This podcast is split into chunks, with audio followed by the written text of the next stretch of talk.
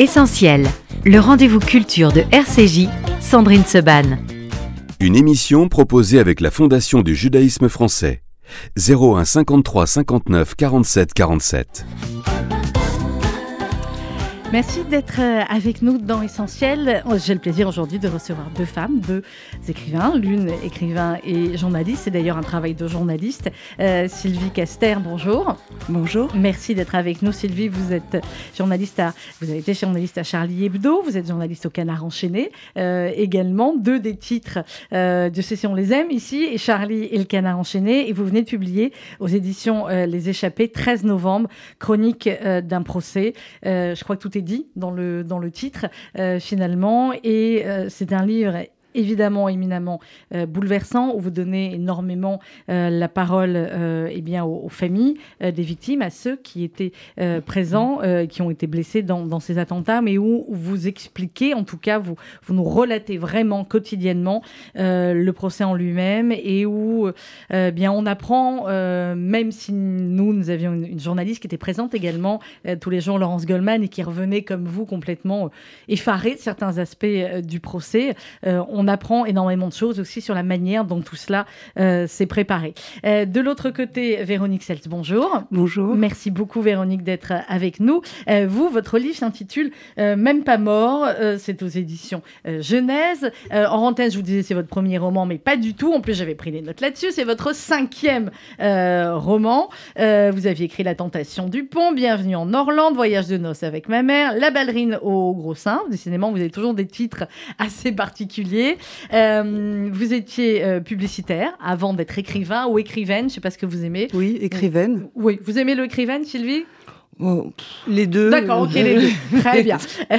vous étiez publicitaire donc avant, dans une autre vie, et c'est un livre tout à fait euh, étonnant, c'est le moins qu'on puisse dire, euh, Véronique, sur euh, eh bien ce parcours de Stéphane Mandelbaum, librement inspiré, hein, on est bien d'accord, de la vie du peintre Stéphane Mandelbaum. c'est à la fois un livre qui parle d'art, à la fois un film qui parle, qui retrace aussi la vie des, des Juifs de, de, Pologne dans les années 20 jusqu'à nos jours. Et ce Stéphane Mandelbaum, euh, qui est un peintre qui a été tué à l'âge de 25 ans, donc une très très courte vie et néanmoins extrêmement bien remplie. Comment vous, vous l'avez découvert, euh, Véronique Sels, et pourquoi vous avez eu envie euh, d'écrire non pas sa vie exactement, mais de vous inspirer de sa vie? Voilà. Alors je l'ai connu à l'âge de 13 ans, il en avait 11. Je, on était vraiment des gosses, des grands gosses, on va dire. Et puis, euh, on a fait chacun notre vie. J'étais très amie avec son frère, qui était un peu plus âgé. Et donc, on a fait chacun notre vie. Et puis, il y a six ans, euh, donc 30 ans pratiquement après euh, l'assassinat de Stéphane Mandelbaum, j'ai retrouvé la famille. Et c'était précisément après une trentaine d'années, le moment où Stéphane Mandelbaum, enfin, a émergé dans le monde de l'art. Il a été d'abord euh, exposé euh, au Centre Pompidou, dans une grande exposition. Pompidou lui a acheté euh, une œuvre très significative de, ce qu'il avait à dire, qui est un grand portrait de Goebbels. dans un discours, dans un des discours les plus emblématiques de, de propagande goebbelienne. Et j'ai été complètement happée par ce travail qu'il avait fait. J'ai voulu voyager dans ses dessins et surtout, euh, je n'ai pas résisté à cette tentation littéraire euh, de de, décrire ce qui avait été empêché, c'est-à-dire mmh. euh, il est parti beaucoup trop tôt, il avait une œuvre incroyable, en dix ans il a peint une quantité phénoménale d'œuvres et j'ai eu envie d'imaginer ce qu'il aurait pu faire ensuite, comment il aurait traversé le siècle jusqu'à aujourd'hui et euh, le, le, ramener au monde et à sa famille. Et le ramener, le ramener finalement à la vie. Alors il y a plein de, petits chapitres dans le livre, dans les différentes parties, ces chapitres sur la vie, c'est ce que vous dites que Stéphane Mandelbaum aurait eu euh, s'il était euh, vivant. Euh, il change aussi, ça change beaucoup de, pays et, de villes. Il y, a il y a six parties, ça change à chaque, fois qu'il change de, pays et de ville, beaucoup de personnages également. Et ces tableaux, cette peinture extrêmement subversive, c'est le moins qu'on puisse dire. il y a un tableau qui représentait Auschwitz avec des, des, scènes, des scènes érotiques. Qu'est-ce qui vous qui l'avez connu finalement, a fait que il avait une telle peinture et une telle, un tel désir de, de, subversion entre guillemets, de peindre des choses de, ce type-là. Eh Bien, je pense que c'est toute une génération, la nôtre, née la génération d'après, la fin des années 50, début des années 60. il a, comme beaucoup, dans beaucoup de familles, entendu un grand silence par rapport à tout ce qui s'était passé, euh, beaucoup de disparus et beaucoup de silence. Et euh, je pense qu'il est un des seuls artistes euh, qui ait réussi à par la transgression, par la provocation, à retourner, enfin, à casser le silence et en même temps à le dessiner très bien aussi, parce que c'est un, il dessine très très bien aussi le silence. Donc c'est, je dirais, euh, c'est un, un fils de survivant et toute son œuvre, elle est portée par ça, vraiment très fort. J'ouvre une parenthèse, Sylvie Caster en parlera un petit peu plus tard de, votre livre, 13 novembre, mais ce que dit euh, Véronique, effectivement, sur les enfants de survivants, sur le silence, mhm. euh, les traumatismes de la Shoah et les traumatismes d'un attentat ne sont pas les mêmes, et pourtant, euh, il y a beaucoup de points communs. Ah ben, les, témoignages là, des deux enfants, les deux, deux jeunes garçons dont le père a été assassiné au Bataclan, étaient absolument incroyables. Et il y en avait un, des, des gamins charmants. Il y en avait un qui disait que il, préférait ne pas penser, parce que quand il pensait, il voyait la, la tête de son père euh, assassiné. Quoi. On en parlera et vous racontez cette scène euh, extrêmement forte où ils sont aussi avec leur, avec leur grand-mère. Leur grand-mère, oui. Euh, de, de, du, monsieur qui a été euh, assassiné au Bataclan. Et c'est vrai que c'est des, voilà, des images extrêmement extrêmement forte et c'est des traumatismes euh, parce que vous le dites aussi à plusieurs moments dans le livre, il y a les 131, 132 euh, oui. Euh, personnes 132 qui ont été tuées, 132 maintenant puisque deux effectivement se sont suicidés ensuite. Et il y a eh bien les milliers de personnes qui ont vu, qui ont vécu, les pompiers, les, les, flics, enfin tous ceux qui étaient effectivement autour. Et le témoignage du, du père de ce jeune homme qui s'est suicidé était impressionnant. Enfin, euh, plus que bouleversant, enfin absolument déchirant. Mais il, est, lui, il a raconté très très bien euh, l'horreur de. On n'arrêtait pas d'entendre parler du stress post-traumatique. Et là, lui, son fils, il est mort de ce stress post-traumatique qui n'a pas dépassé. Il s'est pendu dans sa clinique psychiatrique deux ans après. Euh, et cet homme, ce père, parlait des, des blessures invisibles. C'est-à-dire que son, son psychisme a été détruit. Il n'a pas été tué à bout portant par la balle dans le Bataclan.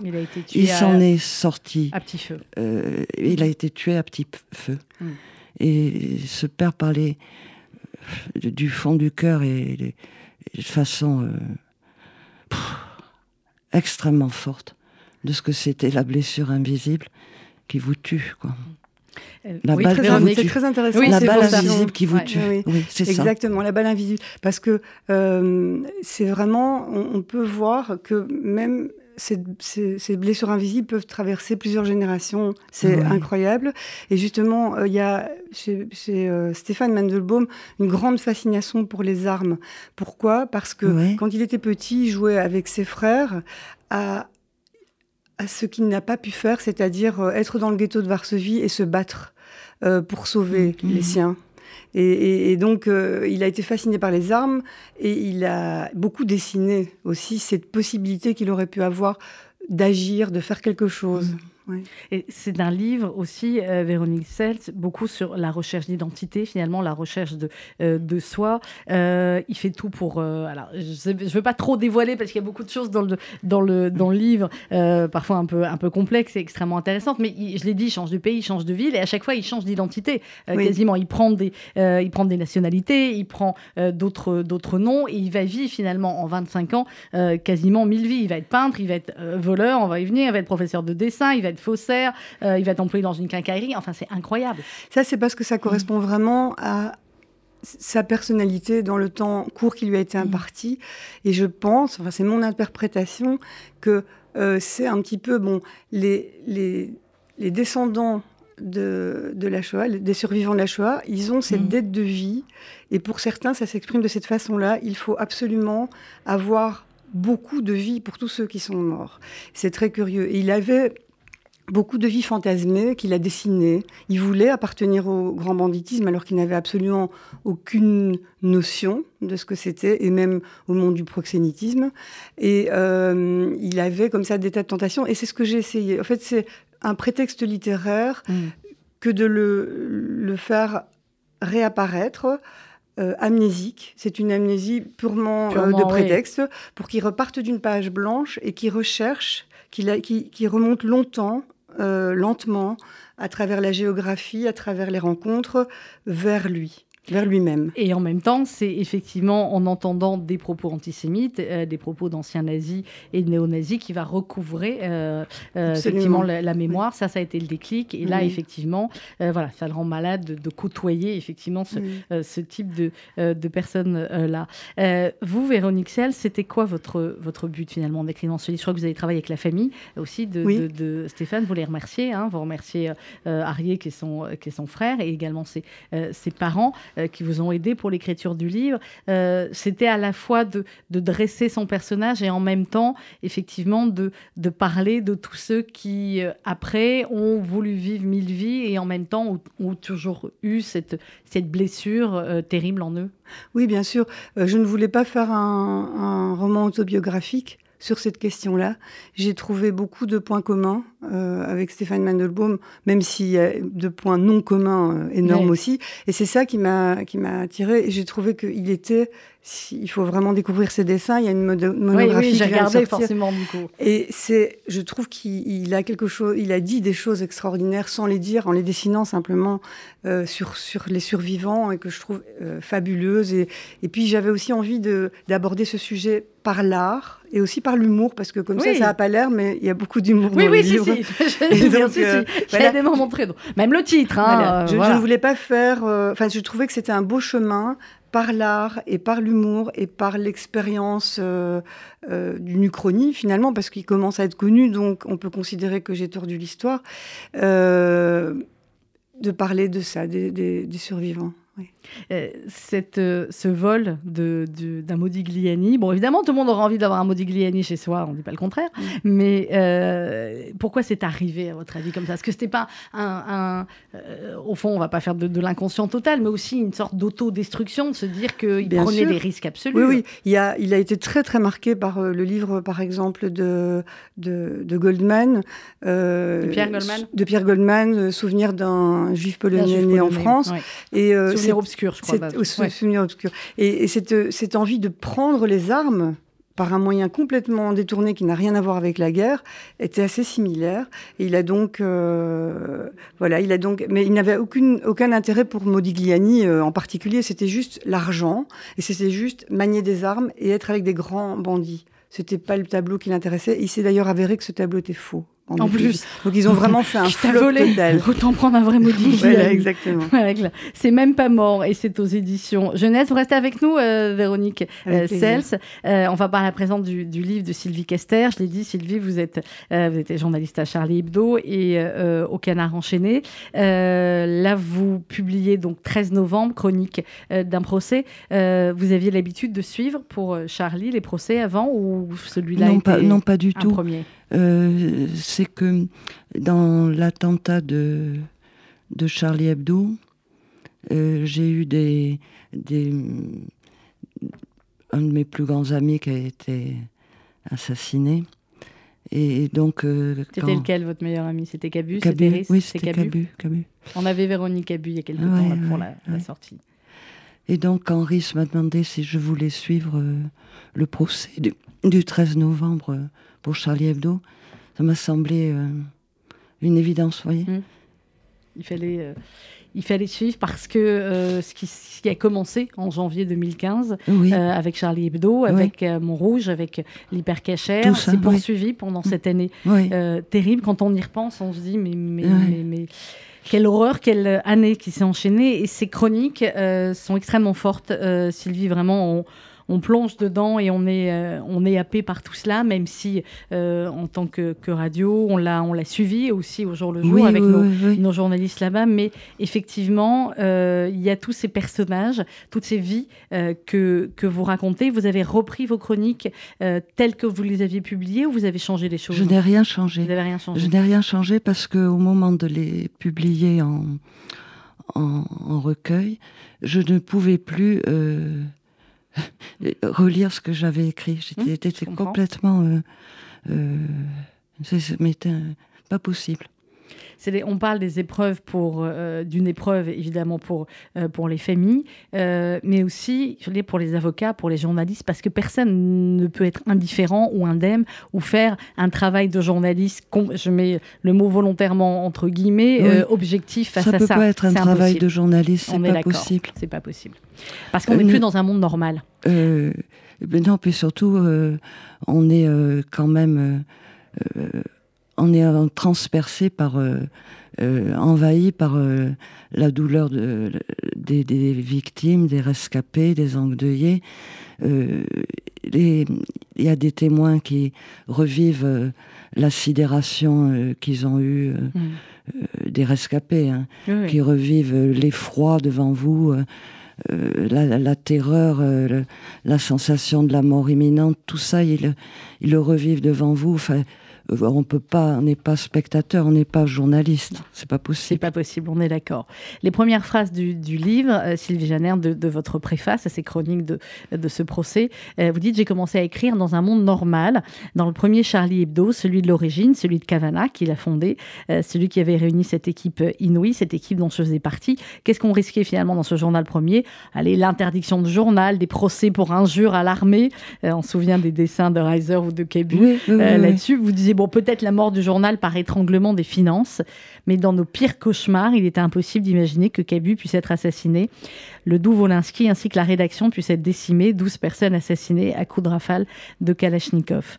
Quand vous avez commencé donc à écrire, c'était dans un monde normal.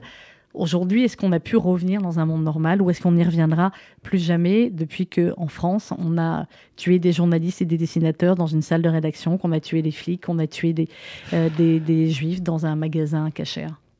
J'espère qu'on va revenir dans, un monde normal, mais j'ai des doutes. Hein. Hein. Mm. J'ai des doutes.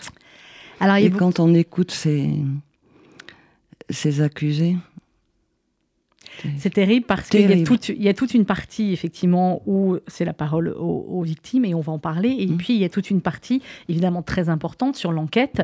Euh, alors, on va commencer avec Madame Panou. Qui est Madame Panou? On a, envie de la, on a envie de la connaître. À la elle lecture, est formidable, elle est formidable. Madame Panou, si vous nous écoutez, elle est belge, hein, euh, Véronique, je vous le dis. C'est la juge en, antiterroriste belge bah, qui a mené tout le tout le dossier belge et qui tout autour de Molenbeek euh, tous ces tous ces accusés de euh, dans son cabinet, enfin qui les a interrogés multiples reprises, et qui connaît, mais alors tout, tout, tout, tout, tout. Elle a fait un travail, mais, mais je sais pas. C'est, impressionnant quand vous le racontez, la mémoire et le, travail, des piles et des piles comme ça. Oui, oui.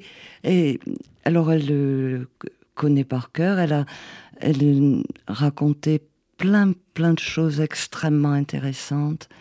Et alors notamment sur cette cellule de terroristes de Molenbeek, mm. qui était, ils étaient tous euh, copains, voisins, frères, enfin un petit, un petit euh, truc quasi familial. Les maisons données, euh, leurs maisons étaient voisines, etc. elle décrit, enfin c'est décrit tout ça, enfin Enfin, je, c'est trop long parce que. Oui, oui, oui. le livre est, très, est, très, dense. Il y a plus de 300 pages. Mais tout ce qu'elle raconte, je ne peux pas le résumer. Non, non, ils vont lire le livre. Elle-même, elle avait un dossier de, de plus de 500 pages. Et elle, avait, elle est venue avec un, dossier énorme déjà, comme ça. Elle tournait les. Elle avait une mémoire, elle savait tout par cœur.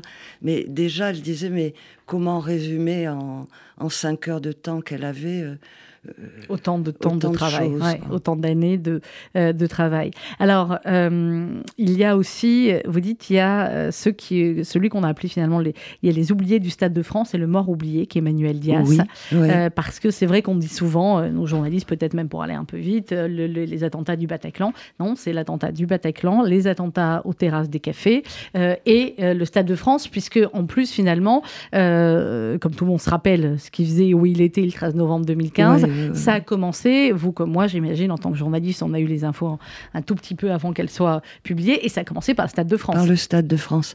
Et alors, ce qui était quand même vraiment euh, euh, très, très intéressant dans ce procès, c'est qu'on a vu justement apparaître les oubliés, mm. les personnes dont on n'avait pas parlé, euh, et, et, notamment ces oubliés du Stade de France, parce qu'il y avait eu une mathématique, il y avait eu tant de morts au Bataclan, euh, ça avait été tellement sanglant en terrasse.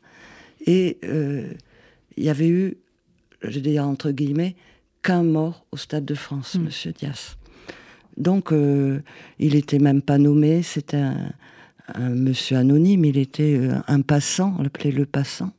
Mm. Et là, aux audiences sur ces oubliés du Stade de France. Il y avait sa fille alors non, sa fille était formidable. Mmh. Elle, lui rendait existence, elle lui rendait mémoire.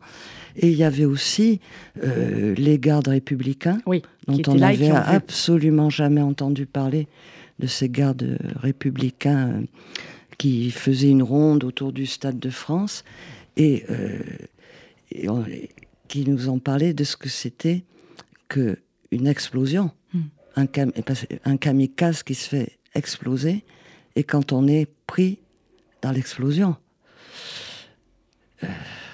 Alors, c'est très bien raconté dans le, dans le témoignage, dans vos témoignages, euh, Sylvie. Et il y a aussi, euh, effectivement, ce que euh, on aurait pu appeler les, les oubliés aussi de, la police, parce que il y a la BRI qui a fait un travail extraordinaire, mais ce qu'il faut dire et répéter, effectivement, c'est qu'il y a eu d'abord d'autres policiers qui sont arrivés, qui étaient les policiers plus lambda, si on peut dire, qui ont fait un travail extraordinaire, très très très courageux, et qui n'étaient absolument pas préparés. D'ailleurs, personne ne peut l'être, hein, même la BRI et ceux qu'on avait reçus nous avaient dit, même si on le fait dans les exercices. Et eux, ils n'avaient même pas eu d'exercice de ce type-là. Hein.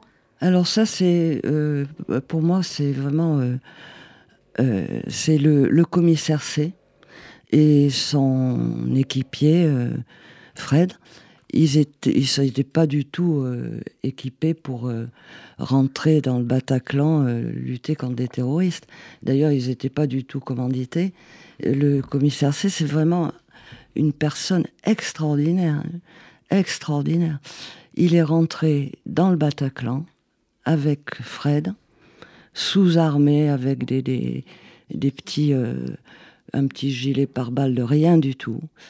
Ils sont rentrés dans le chaos. Ils, ils, ils voyaient uniquement parce que ils ont eu cette impulsion. On massacre des gens là-dedans. On peut pas. Euh, enfin, moi, je il faut qu'on y aille. Mm. Il faut qu'on y aille. Mm. C'est au-delà de la bravoure, quoi. C'est extraordinaire. Donc, ils rentrent dans le Bataclan, ils voient rien, ils savent même pas combien de terroristes il y a, où ils sont. Enfin, c'est. Et là, ils arrivent à, à toucher Samia Minour, un des terroristes. Et là, c'est un vrai, c'est un vrai coup d'arrêt ah, pour les euh, terroristes. qui se fait exploser. Mm. Et là, c'est euh, à eux deux, ils ont arrêté le carnage. Ils ont arrêté le carnage parce qu'à ce moment-là, les autres terroristes ont été. Euh, euh, ça se passait plus du tout comme ils, euh, comme ils voulaient, c'est-à-dire ils pouvaient plus massacrer tout le monde comme ça. Donc là, ils ont fait la prise d'otage. Ça, c'est encore quelque chose que les témoignages des, des rescapés de la prise d'otage. Alors, on, on, va y venir aussi, Sylvie. Il y a au fur et à mesure de, de votre récit du procès euh, ceux qui étaient dans le, dans le Bataclan et qui Oui. en sont sortis. Euh, il y a ce témoignage de, euh, de Cédric qui va chercher euh, sa femme. Cédric qui dit J'ai fusionné avec le sol. Ah oui. Je suis restée des heures sans bouger. J'ai entendu les gens râler et mourir pendant des heures. Je ne sais pas si vous avez vécu cela. Les gens meurent pendant deux heures. Ils vous regardent dans les yeux. Au bout d'un temps qu'il ne peut définir, les policiers arrivent. Les policiers m'ont demandé de sortir. Seulement pour sortir, il fallait marcher sur des gens. J'ai marché sur une femme en sang. Depuis son traumatisme absolu, il dit j'ai cherché ma femme partout, sauf que je ne savais pas si elle était vivante ou morte pendant deux heures. Il y avait des morts partout. Alors j'ai regardé, j'ai regardé tous ces cadavres pour voir s'il n'y avait pas ma femme dedans. Pendant 25 minutes, je les ai regardés et puis j'ai vu arriver ma femme qui courait vers moi en pleurant. Oui. Alors, j'ai. Il y a des, des témoignages que vous, vous ne pouvez pas oublier. Non, Et des personnes que vous ne pouvez pas oublier. Que, des détails qui vous donnent que vous ne pouvez pas oublier. Comme euh, celui qui, a des boulettes de chair humaine après l'explosion dans la, tête. Il s'en rend même pas compte. Il est tellement en état de choc. Et il faut qu'il rentre chez lui. Et il, se, il voit, quoi. Enfin, c'est, des comme celui qui était euh, à l'explosion là du. Mais j'ai même encore du mal à en parler parce que Je c'était, comprends. c'était euh, extrêmement. Là, nous, on a le filtre du livre, Oui, et encore, c'est très très fort. Mais quand on a les témoignages comme, comme cela, en plein procès, c'est. c'est- il décrivait euh, l'horreur, quoi, mais l'horreur absolue, l'effroi absolu, le- le- le- la monstruosité qui. Qu'est-ce qui se passait pendant ce euh, temps-là dans C'est pour ça que euh, je, je cite beaucoup. Hein. Oui, oui, mais vous je, laisse intacte euh, Leurs paroles. la parole. Mots. parce que je trouve que c'est pas la peine de. Elle est si forte, enfin, à mon avis, hein, elle Oui, est oui, si forte, je suis d'accord. que c'est pas la peine de venir commenter. euh, comme c'est horrible, ça me fait mal ce que j'entends. Enfin, c'est pas la peine. Mm. Non, il n'y a, rien- y a rien d'autre à dire, il faut les écouter. c'est Ouais, tout. voilà. Ouais. Euh, Sylvie Janner, dans... quand il y avait ces témoignages-là, qu'est-ce qui se passait de l'autre côté dans le box des accusés? Alors, ce qu'il y a, c'est que là où on était, euh, Vous le- les voyez pas bien ouais, on ne les dites. voyait pas bien. On voyait un, un bout de. On voyait le box, on voyait les accusés dans le box avec des, des policiers évidemment derrière eux. Et euh, avec le Covid, ils avaient des masques. Donc c'était des sortes de, de, de silhouettes, vous voyez. Mm. On, on ne pouvait évidemment pas voir ni leurs expressions, ni leurs réactions, ni, ni rien. Alors par contre, il y avait des, des écrans euh, géants. Et quand il y en avait un qui prenait la parole, comme euh, Abdeslam, Mhm. alors euh, ça, il, il jaillissait sur l'écran géant. Il occupait absolument euh, tout l'écran, toute l'image. Enfin, on voyait plus que lui en quelque sorte, vous voyez. Euh, C'était très étrange. Cette absence de euh, d'incarnation, de figuration, et puis tout d'un coup, paf, l'image de ce type qui était, qui là c'était particulièrement frappant quand il se revendiquait euh, combattant islamique, tout noir, comme le- l'œil hargneux, enfin Et vous dites il a évolué pendant Le- le, le procès. diable Ouais. le diable euh, projeté sur vous, quoi, fait que cauchemardesque, quoi.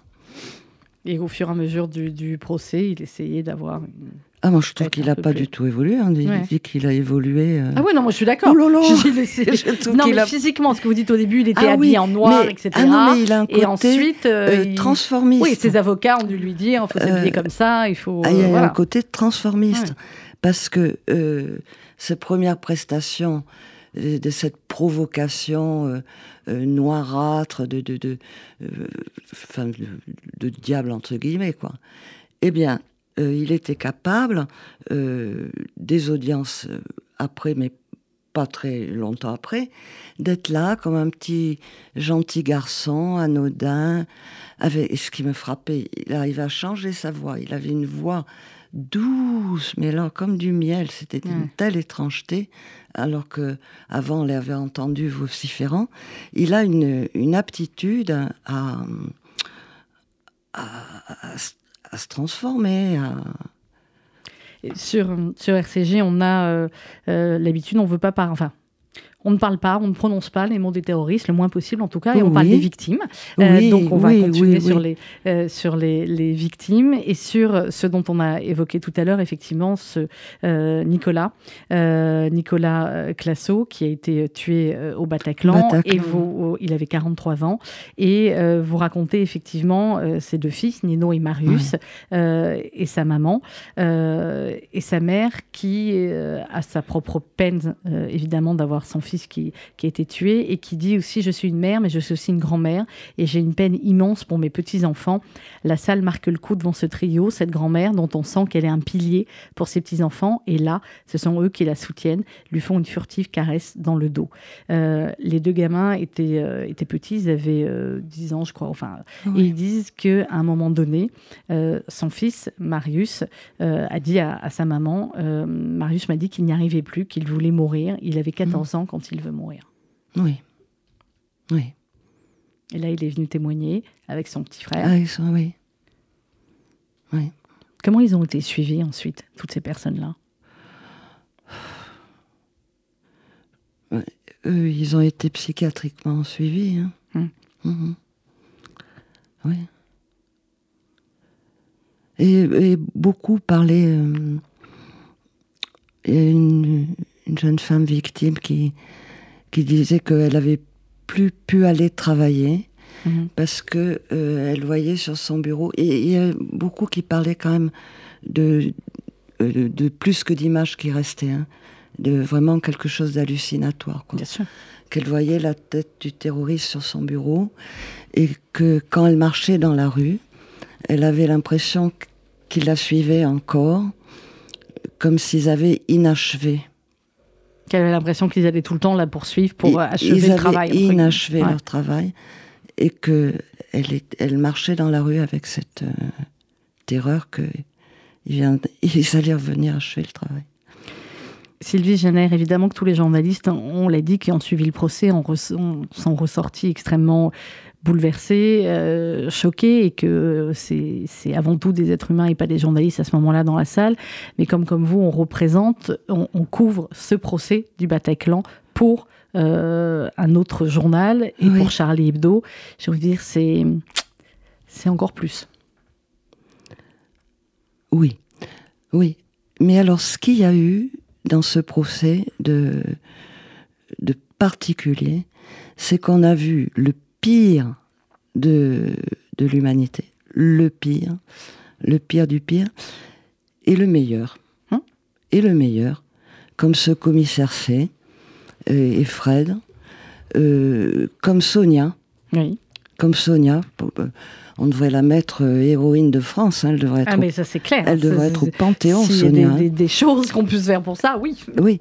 Alors, que, alors Sonia, elle a dénoncé Abaoud au péril, péril de sa vie. Hein. Au péril toujours de sa vie. Et au péril toujours de sa vie. On s'aperçoit avec ce qui s'est passé avec Salman Rushdie que si nous on oublie ou qu'on croit avoir oublié, eux n'oublient jamais. Euh, ah, et qu'effectivement, Sonia a une autre identité, et on ne sait pas où, et tant mieux. Euh, sa vie a été, elle aussi. Elle a sacrifié, sa, elle vie. a sacrifié sa vie. Elle a sacrifié sa vie. Elle a sacrifié sa vie, tout simplement. Euh, et elle disait que elle ne regrettait pas la d'avoir d'avoir sacrifié sa vie. Parce que Stabaoud euh, il, donc il est en, cavale il est il a assassiné aux terrasses mais il comptait bien euh, poursuivre son œuvre entre guillemets. Il comptait faire des d'autres attentats et pour lui c'était pas fini. Donc euh, elle aussi elle a arrêté euh, le massacre comme le commissaire C mmh. elle a arrêté le le, grâce, euh, oui, elle a arrêté le massacre bah, au sacrifice de sa vie parce que elle est venue témoigner. Bon, c'était témoigner. Euh, elle a plus de visage. Hein, euh, son visage était caché. Mmh. Elle a plus de voix parce que sa voix a été trafiquée pour pas qu'on reconnaisse sa voix. Elle vit on ne sait où, sous une autre identité, sous protection policière. Et ce sera toute sa vie comme ça. Voilà. Alors, moi, je dis, Sonia, Bravo et merci. Il n'y a pas, y a pas autre chose à dire. Vous dites qu'il y a beaucoup effectivement de héros euh, méconnus. Vous parlez du commissaire C. Euh, vous dites au terme de ces audiences, on a compris que le film héroïque des interventions policières dans le Bataclan avait trois cassettes. Il y a d'abord le commissaire C et euh, G, son équipier. dans la cassette 2, il y a les 15 policiers de la BAC 75N qui entrent à la suite dans le Bataclan. Et ensuite, à minuit 18, le patron de la BRI et la colonne de la BRI et le président du tribunal qui a dit finalement à tous ces policiers-là, à la fin, aujourd'hui, on vous a entendu. C'est ça. Parce que euh, ils avaient été, comment on peut dire, euh, zappés de, l'histoire officielle. des hein héros. On les, on les citait même pas, on les nommait même pas. On, euh, on reconnaissait absolument pas ce qu'ils avaient fait. Ils étaient complètement aux oubliettes. Et au cours du procès, bon ben voilà, ils sont, ils ont été reconnus. Hmm. Alors, il y a d'autres témoins euh, dans le livre, des témoins un peu particuliers. Euh, il y a l'audition de François Hollande, euh, évidemment. il y a l'audition du chanteur aussi et du guitariste, je crois, du bassiste ah du groupe. Et on imagine à quel point, effectivement, pour eux, le traumatisme a été aussi absolu. Et eux étaient sur la scène forcément, donc eux ont vu et n'ont pas compris non plus, comme tout le monde, au début, ce qui, a, ce qui est arrivé, mais ils ont tout vu. ils, voyaient tout, ils voyaient il y en a un, de, c'est, le bassiste, hein, je crois.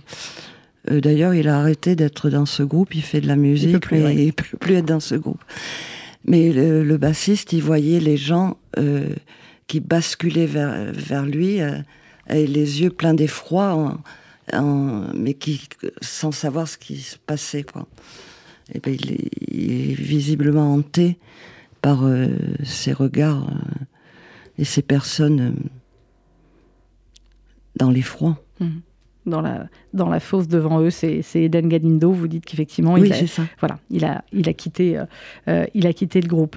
Alors, il y a toute la partie, euh, on a dit, où effectivement, on prend conscience de l'enquête, du travail incroyable aussi qui a été fourni par les policiers français et belges qui ont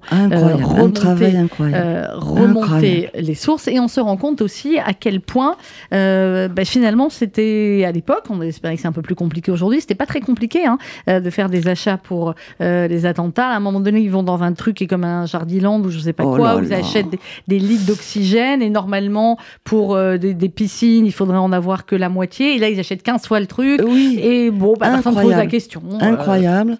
Ils vont, euh, c'était une entreprise de, de, matériel pour piscine, nettoyant mmh. pour piscine. Alors là, ils achètent, mais alors, une quantité phénoménale qui leur servent évidemment pour les explosifs. Alors, le, vendeur trouve que bon, c'est un peu, c'est un peu beaucoup, quoi, quand même. Mais alors, ils disent qu'ils sont dans l'entretien de piscine, qu'ils ont. Qu'ils ont repris plein de piscines. Mais enfin, là, ça aurait été pour des dizaines de piscines. Hein, mais bon, ah oui, oui. bref. Mais il y a un côté loufoque, hein. Un côté ah, mais y a tragiquement un côté, loufoque. Oui, oui. Euh, il, y a, il, y a, un côté pied nickelé par moment. Hein. Ah oui. Et alors, euh, les, les caches qu'ils louaient, qui étaient leurs ateliers de la mort, où ils préparaient les, les attentats. Alors évidemment, ils allaient les louer sous des faux noms, mais ils, avaient des, ils se mettaient des moumoutes, ils se déguisaient. Alors on nous a montré les photos des, des moumoutes. C'était des, des perruques de clown, quoi, mm. d'un factice complètement grotesque. Ben, ils se mettaient ça sur, sur la tête et ça passait. Le, le propriétaire trouvait que la, la coiffure faisait pas très naturelle, mais ça passait. Il y a des éléments comme ça complètement mais de l'ordre de, de guignol macabre. Oui, hein. et des éléments qui auraient pu, euh, si, si, les personnes avaient réagi, mais on peut accuser les mhm. personnes, hein, mais qui auraient pu mhm. finalement empêcher, euh, empêcher tout ça.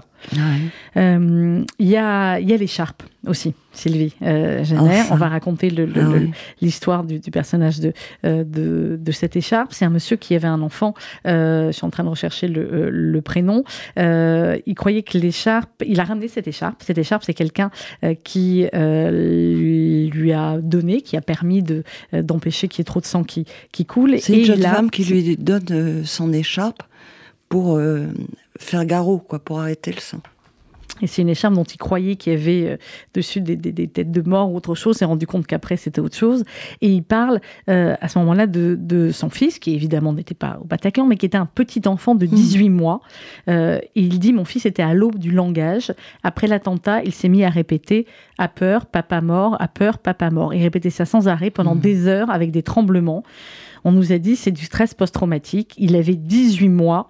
Il n'est pas revenu, reconnu comme victime de stress mm. post-traumatique. Notre fils a 7 ans aujourd'hui, mais ce que mon fils a subi depuis 7 ans, comme si c'était la faute ou comme si c'était la mienne, je ne peux pas l'accepter. Le gamin de 18 mois avait une telle angoisse euh, de mort qu'ils disent qu'ils ont dû l'emmener aux urgences psychiatriques. Mm-hmm. Oui.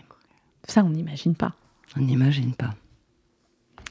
Comment il, l'aller après la déposition Est-ce que ce que vous avez vu arriver dans la salle d'audience avant et après la, les dépositions, évidemment, on dit que la parole est libératoire. Elle ne peut pas tout, mais elle est quand même libératoire et d'avoir comme ça face à soi euh, à la fois les, les, terroristes et en même temps le, la justice française qui est là pour leur rendre justice, c'est important pour eux. Et cet homme, il avait amené cette écharpe en disant, il a une formule, il avait une formule, je me souviens plus. J'essaie de la retrouver. Euh, pour lui, c'était un symbole de de, survie. Enfin, il disait ça mieux, mieux que ça. Et donc, il s'était rendu compte en la lavant que c'était pas du tout des têtes de mort qu'il y hmm. avait. C'était des espèces de petites euh, choses rigolotes, au contraire, un petit imprimé rigolo. Et il a amené cette écharpe. Il a gardé cette écharpe. Et il a témoigné en les mains sur cette écharpe. Euh, ce procès, euh, vous n'en aviez pas vécu d'autres, vous me disiez, euh, Sylvie Caster, avant. Est-ce que vous pourriez en vivre d'autres? Est-ce que le travail que vous avez fait pour Charlie Hebdo sur ces chroniques du procès du 13 novembre vous a donné envie de continuer comme ça à suivre d'autres grands procès, à porter cette, cette parole aussi des victimes? Ça, je ne sais pas, parce que je suis encore dans... Vous êtes dedans encore hein? Oui.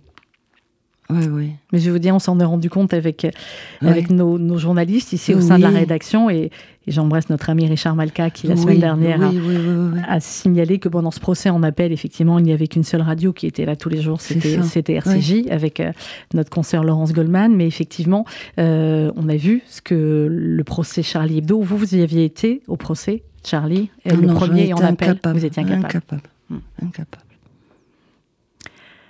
Aujourd'hui, euh, quand, on, quand on se rappelle ce qui s'est passé pendant cette année 2015, euh, Sylvie Caster, est-ce qu'on prend réellement, même après les procès, même après les mois, même après les années, est-ce qu'on prend réellement la mesure de ce qu'on a perdu? Non. Non, non, non. C'est abyssal, c'est vertigineux ce livre, euh, Sylvie Caster, est-ce que vous aussi, d'une certaine manière, le fait d'avoir retranscrit d'abord euh, Charlie Hebdo et là, dans un livre qui va rester, euh, est-ce que vous aussi, vous vous êtes dit, bah, ça me permet d'apporter ma pierre à l'édifice aussi de la mémoire, de leur mémoire et de leur vie? Je me suis pas dit ça comme ça. Je me suis dit que ce que j'avais entendu, ce que j'avais ressenti, était très violent, euh, très important, euh, de faire, euh, d'essayer de retranscrire sans pathos cette parole. Ça me semblait important. Mmh. Et ça l'est, et ça l'est drôlement. comment on, sort d'un procès Pareil, vous me dites, on n'est pas vraiment sorti. Hein. Sylvie Kester, comment on sort? Comment on reprend? Vous continuez à écrire aujourd'hui pour Charlie, pour Le Canard, pour qui? Pour, pour, pour, personne en ce pour moment. personne en ce moment? ça va revenir, mais ça va revenir. Il faut poser un peu. Il faut un peu. Oui, parce qu'alors, franchement, c'était, c'est dix mois. Hein. Oui, oui. C'est dix mois. C'est tous les jours. C'est. C'est un, c'est un tunnel. Ouais. Une plongée dans les. Et quand il y a le verdict? Quand il y a le verdict, c'est pas fini en fait. Non. C'est pas fini.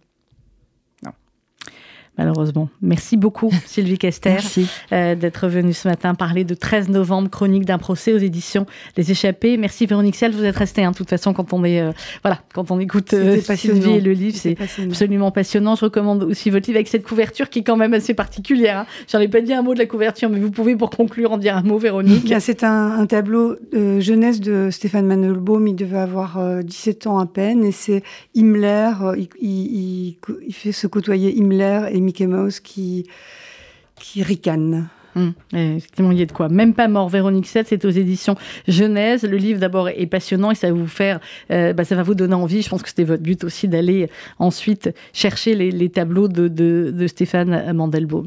Merci beaucoup euh, à toutes les deux. Dans quelques instants, vous allez retrouver RCJ Midi, présenté par Rudy Saada. Et on va se quitter avec cette chanson de Renaud pour le commissaire C et pour tous les autres. Ah, et pour euh, Sonia. Et pour Sonia et pour tous les autres. Qui, tous les autres. qui, Sonia va continuer, à mon avis, à en embrasser beaucoup des flics, malheureusement mais que voilà, qu'il soit avec elle pour que tout se passe au mieux maintenant dans. Je sais pas ce qu'on pourrait faire pour Sonia, mais franchement. Euh, ben, on va en parler. Elle, a, elle, a, rien eu, Sonia? Elle a pas eu de Légion d'honneur, elle a pas eu d'ordre du mérite, elle a rien eu? Elle a rien eu du tout. Ok, ben on va en parler. Euh, Et au procès, on lui disait, euh, elle a eu quelques petits applaudissements. des partis civils, hein, bien sûr. Et, et puis voilà elle n'était même pas qualifiée d'héroïne ou quoi que ce soit. Hein. Ouais, eh ben, écoutez, nous, un témoin important. Ouais, eh ben, nous, on l'a dit aussi, c'est une héroïne. euh, voilà, il y a le film, évidemment, euh, Novembre, euh, qui, pour tous ceux qui l'ont pas vu, mais qui montre aussi ce, ce, côté travail des policiers. On se quitte avec Renaud. Merci euh, à toutes les deux.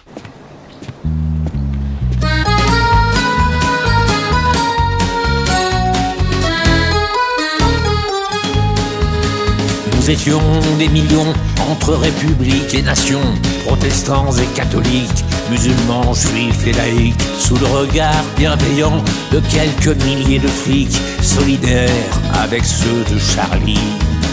Et puis j'ai vu défiler quelques bandits notoires, présidents, sous-ministres et petits rois sans gloire. Et j'ai vu, et j'ai vu, le long du trottoir, un flic qui avait l'air sympathique.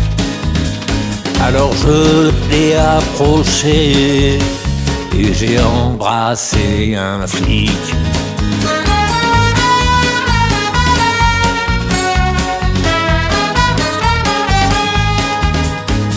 J'ai embrassé un flic entre nation et république.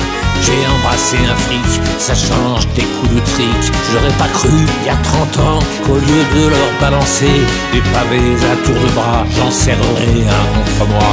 Car je me suis approché. Oui, je me suis approché et j'ai embrassé un flic.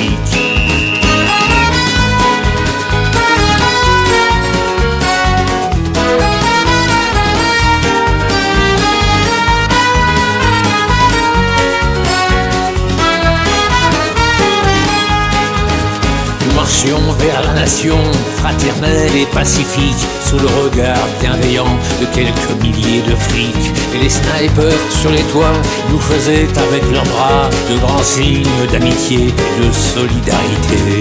Alors pour les remercier et pour la première fois de ma vie d'anarchiste, je suis allé embrasser un flic. Oui, je me suis approché et j'ai embrassé un flic je me suis approché et j'ai embrassé un